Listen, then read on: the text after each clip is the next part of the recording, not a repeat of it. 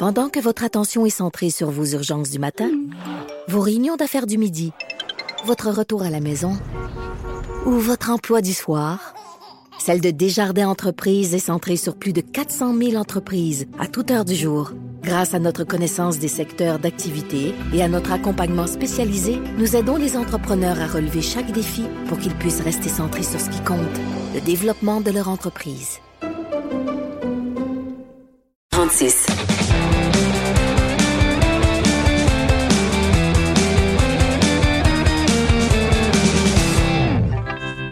Chronique disque dur avec Stéphane Plante que je rejoins au téléphone. Salut Stéphane. Salut Jonathan. Bon, évidemment, on le sait, dans toutes les sphères de notre société, là, la COVID-19 euh, occupe la majorité, sinon la totalité de nos discussions, mais quand même, euh, on peut pas passer sous silence le fait qu'il y a un grand, un grand, un monument de la musique qui est disparu en fin de mm. semaine, et je parle de Kenny Rogers. Ben oui, bien sûr. Alors, j'ai 81 ans, parce que oui, il était connu dans la, communauté country, mais c'était une grande vedette même de la pop américaine, ce qui est au-delà des, frontières de, de genre musicaux, on peut dire.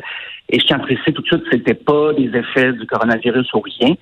Il est mort de mhm. façon naturelle, entouré de sa famille et tout ça, mais bien sûr, il n'y aura pas de grandes cérémonies et tout ça. Donc, c'est petite euh, cérémonie avec sa famille immédiate qui était déjà euh, avec lui. Euh, il a commencé sa carrière très jeune, mais la vraie reconnaissance est, est devenue comment dire, est arrivé plus tardivement dans les années 70. Et comme je disais, on en parle comme une légende du country, avec raison d'ailleurs, mais il était très polyvalent dès le début de sa carrière, euh, carrière internationale. Au Québec même, il y a eu Patrick Normand qui a fait un album hommage à Kenny Rogers en reprenant ses titres en français en 82. Mais euh, Kenny Rogers n'était pas dans le country au départ. C'est très drôle. Il va commencer, euh, il va être choriste dans un groupe de doo-wop, les fameux groupes pop vocal des années 50. Il va essayer en solo un peu en 58. Ça ne marchera pas beaucoup. Il va devenir bassiste pour une formation jazz parce que, je le répète, il était très polyvalent. C'était un musicien mhm. autant qu'un chanteur. Et puis, avec ses, son succès très modeste, je devrais dire, pour son expérience jazz, il va décider d'écrire des chansons pour d'autres. Il va être producteur et tout ça. Il va avoir une, une période un peu hippie à la fin des années 60. Et c'est un, extrait que j'ai bien aimé, son petit côté psychédélique qui n'a pas tant exploité par la suite. On va entendre une chanson. Euh, c'est une pièce qui avait été écrite pour alerter les jeunes des effets néfastes de la, consommation de LSD. La pièce est avec son groupe First Edition et ça s'appelle Just Dropped In to See What Condition My Condition Was In. On va écouter un extrait.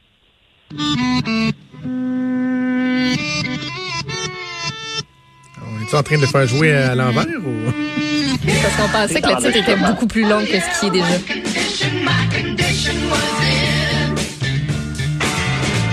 I woke up this morning with the sun down, shining in. Ouais, c'est spécial. J'aime ça. C'est particulier. Parce qu'il a vraiment bien adopté le style euh, en vogue à l'époque, le style un peu psychédélique qu'on explorait un peu plus. C'était pas vraiment ce que lui faisait. Il a pris une commande comme ça de OK, les jeunes, j'ai l'impression que ça incite plus à prendre du LSD que le contraire.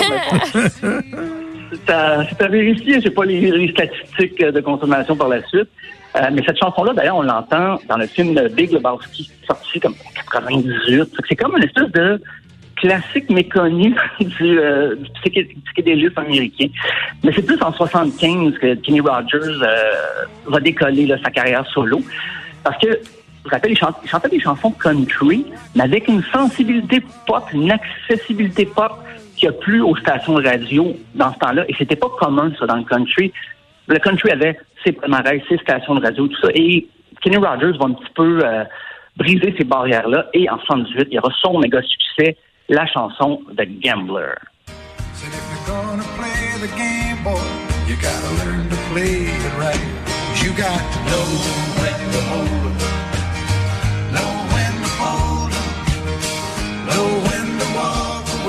Voit toute l'étendue de mes connaissances de musique country avec euh, le fait que je n'ai jamais entendu cette chanson-là de ma vie. Ah non? Non, ça me rien. Ah! Ouch! mal!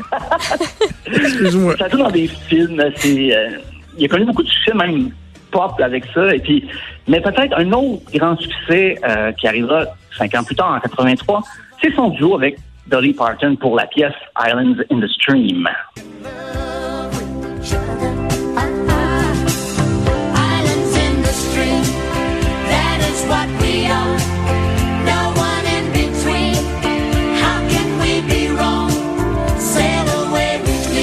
De faudrait quand même être très déconnecté pour ne pas connaître cette chanson-là. Là, évidemment, ça, je connaissais. Ah, Dans- par ailleurs, Dolly euh, a une série sur Netflix. Là, vous avez du temps, là. Fait que, tu sais, vous pouvez aller juger par vous-même si vous aimez ou si vous aimez pas. C'est, Ah oui? Je quoi, c'est sa vie? On suit Dolly... euh, Ouais, ben c'est comme. Elle fait des apparitions des fois, mais c'est des actrices différentes qui interprètent des pans, soit de sa vie ou euh, des chansons.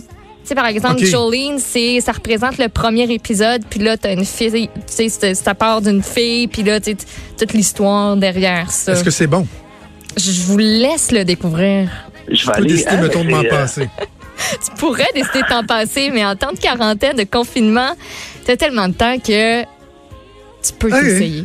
Tu peux. Je peux le regarder et vous en parler parce que moi, j'aime ça. Oh, ces on le fait. On le fait. idée. Parfait. Alors, la Bonne critique idée. de Stéphane cette semaine. Oh, Alors-. Euh, euh, oui. Ben, donc, Kenny Rogers euh, qui, euh, qui est décédé. Sympathie à la famille. D'autres hommages Ben oui. assurément à venir. Avant qu'on se laisse, évidemment, on s'en sort pas. On revient quand même à la COVID-19 parce que Ben oui. euh, il y a plusieurs musiciens, chanteurs, des gens euh, du milieu qui la pognent aussi, la, la COVID-19.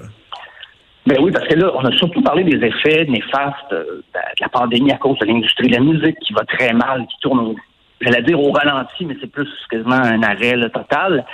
Mais là, c'est une autre étape. C'est des musiciens, des chanteurs euh, qui ont le virus, ils le- l'ont contracté et ils l'annoncent via les médias sociaux. Bien sûr, il y a Charlotte Lawrence, euh, qui est la jeune chanteuse, qui a été testée positive au dépistage euh, pour la COVID-19 et euh, elle ne ressent pas de symptômes.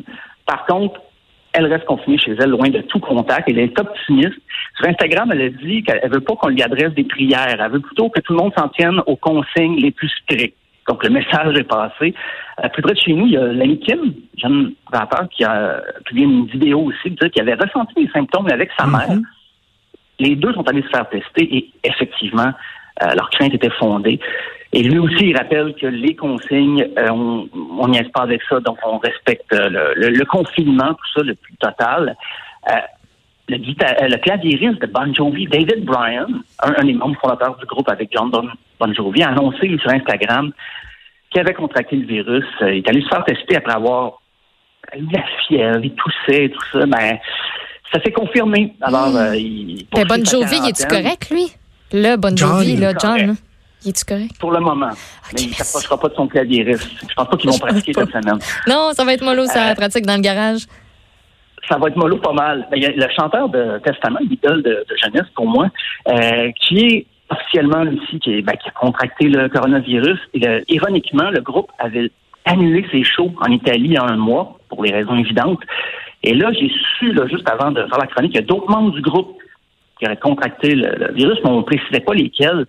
Euh, mais il y a des, euh, des assistants de, de- de scène, des gens qui font la tournée avec eux, qui ont contracté le virus. Donc, c'est quand les, les consignes, les musiciens répètent, tout le monde le répète, respecter les consignes euh, d'isolement, euh, de confinement. Et même, pour vous montrer que le, le COVID-19 n'épargne aucun genre musical, le ténor espagnol Placido Domingo a aussi contracté le virus. Euh, il l'a annoncé, il l'a annoncé sur sa page Facebook. Euh, il a dit que c'était son devoir, il veut être transparent avec ça. Donc, euh, lui et sa famille sont en isolement.